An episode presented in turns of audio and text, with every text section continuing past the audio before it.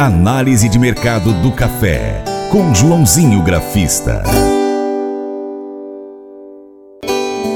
Vamos então ao mercado do café. A terceira semana de novembro foi aberta com nova alta do mercado do café e o agente autônomo de investimentos, João Santaella Neto, o nosso amigo Joãozinho Grafista, analisa os fundamentos que têm valorizado os preços do café.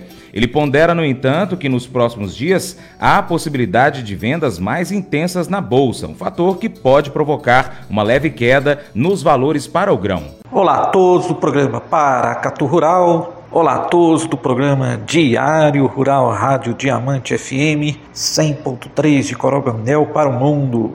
Aqui quem fala é João Santana Neto, conhecido há 24 anos como Joãozinho Grafista. Desde março de 2020 represento a corretora Terra Investimentos aqui do Cerrado Mineiro. Como todos sabem, é uma corretora há 20 anos principalmente com foco do agro, ela tem o DNA do agro, como a gente sempre fala, também desde julho de 2023, graças à CVM, é, representa a corretora coreana global Mirai Asset. Por enquanto ainda com foco mais no câmbio e ações, tá? Então vamos lá, vamos falar um pouquinho aí como foi o mercado do café nessa última semana que passou, o que esperarmos aí para os próximos dias. Uh, nesta segunda-feira tivemos um rally, um movimento que até chamou a atenção, principalmente da análise gráfica. Uh, a gente tinha muito, acabou acionando, continuou o movimento de realização na sexta-feira uh, passada. Né? Na sexta-feira em Nova York a bolsa caiu 200 pontos.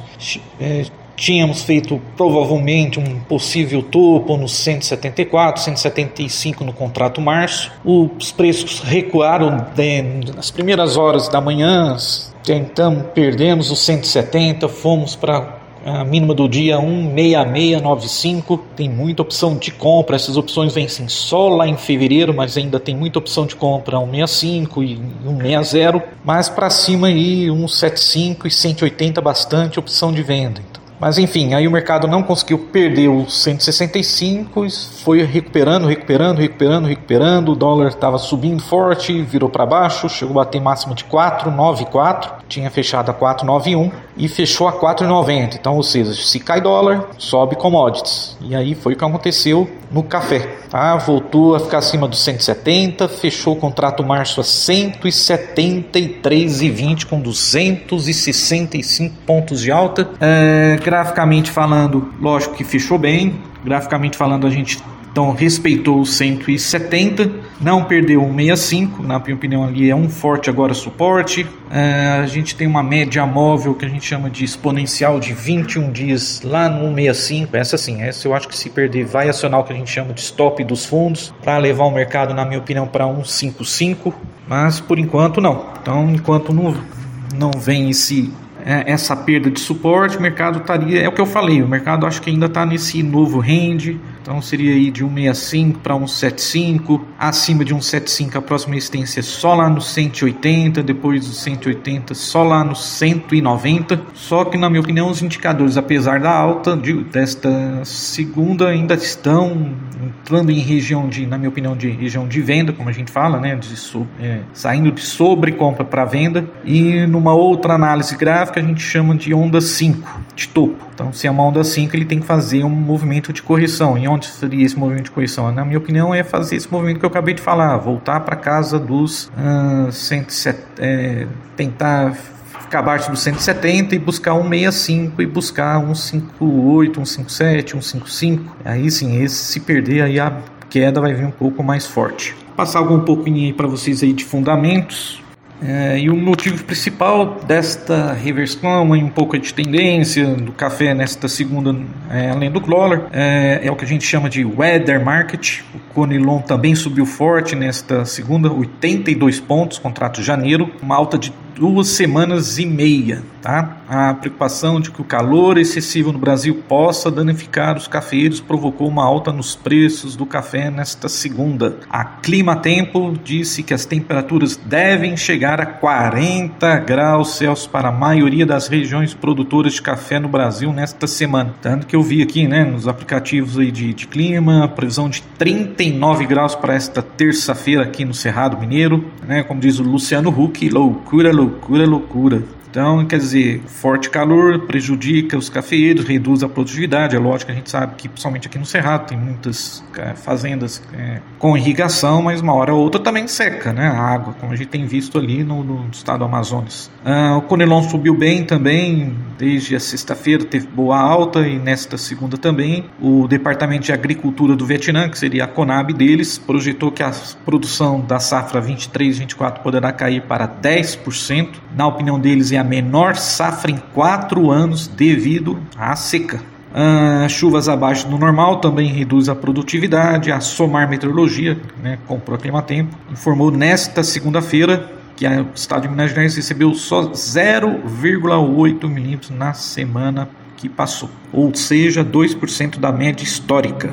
Tá? Então esses aí são os fundamentos aí o mercado está olhando. Tem os estoques certificados, vieram inalterados na sexta-feira, vieram novamente inalterados nesta segunda. Esses estoques estão na mínima desde 1999, mas na cabeça do americano, quer dizer, é uma notícia um pouco baixista, porque se está inalterado, a tendência é de começar a entrar café desses estoques, tá? E uma notícia também já era esperado pelo mercado, mas não deixa de um pouco baixista aí também no curto prazo, é, são as exportações brasileiras. O, nesta segunda-feira, o Secafé, que é o, uh, o Secafé, né, apontou que as exportações brasileiras em outubro foram de 4,4 milhões de sacas. Tá? O Brasil exportou bem aí. Né, o Secafé é o principal órgão né, dos, é, dos exportadores de café do Brasil.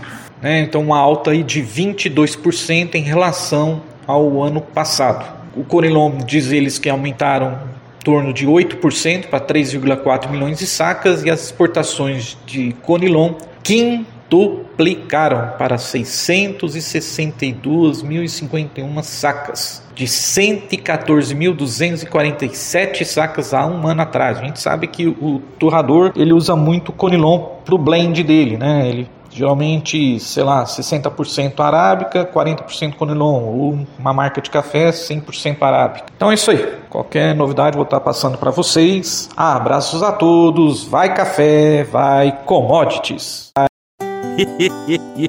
Mas eu vou dizer uma coisa pra você, viu? É, se quiser colocar propaganda sua aqui nesse programa, ó, eu vou dizer um negócio, você vai ter um resultado bom demais, senhor. É isso mesmo, é facinho, facinho, senhor. Você pode entrar em contato com os meninos ligando o telefone deles, é o 38, é o 991810123, bem fácil. É muito bom porque aí a sua empresa vai sair dentro de um programa que é ligado aí ao homem para mulher do campo. É nós que vai estar tá assistindo e também vai ver sua propaganda. É bom ou não é?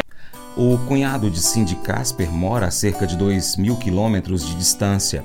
Apesar dessa distância, ele sempre foi um membro muito querido da família por causa do seu grande senso de humor e também do bom coração. Desde que Cindy se lembra, os outros irmãos brincam sobre o status dele como favorito aos olhos da sua mãe. Há vários anos, até entregaram para ele uma camiseta com as palavras: Sou o favorito da mamãe. Embora todos tenham gostado das brincadeiras entre os irmãos, o favoritismo não é brincadeira. Jacó, na Bíblia, deu uma linda túnica ao seu filho José, o que foi uma clara indicação para os os outros filhos de que José era especial. Sem sutilezas, a mensagem dizia: José é meu filho favorito. Exibir favoritismo pode enfraquecer uma família. A mãe de Jacó, Rebeca, o favoreceu em detrimento do outro filho, Esaú, gerando conflitos entre os dois irmãos. A disfunção foi perpetuada quando Jacó favoreceu mais a sua esposa Raquel, mãe de José, do que Lia, criando discórdias e mágoas. Sem dúvida, essa atitude fez os irmãos mais velhos de José o desprezarem, a ponto de planejarem uma forma de matar José. Quando se trata de relacionamentos, às vezes podemos achar difícil sermos objetivos, mas o nosso alvo deve ser tratar todos sem favoritismo e amar todas as pessoas de nosso convívio como nosso Pai nos ama, conforme escrito no livro de João, capítulo 13, verso 34.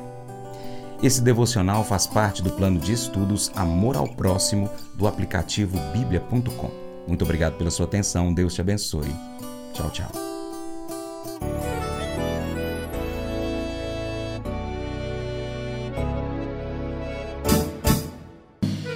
Acordo de manhã para prosear no mundo do campo, as notícias escutar. Vem com a gente em toda a região com o seu programa Paracatu Rural.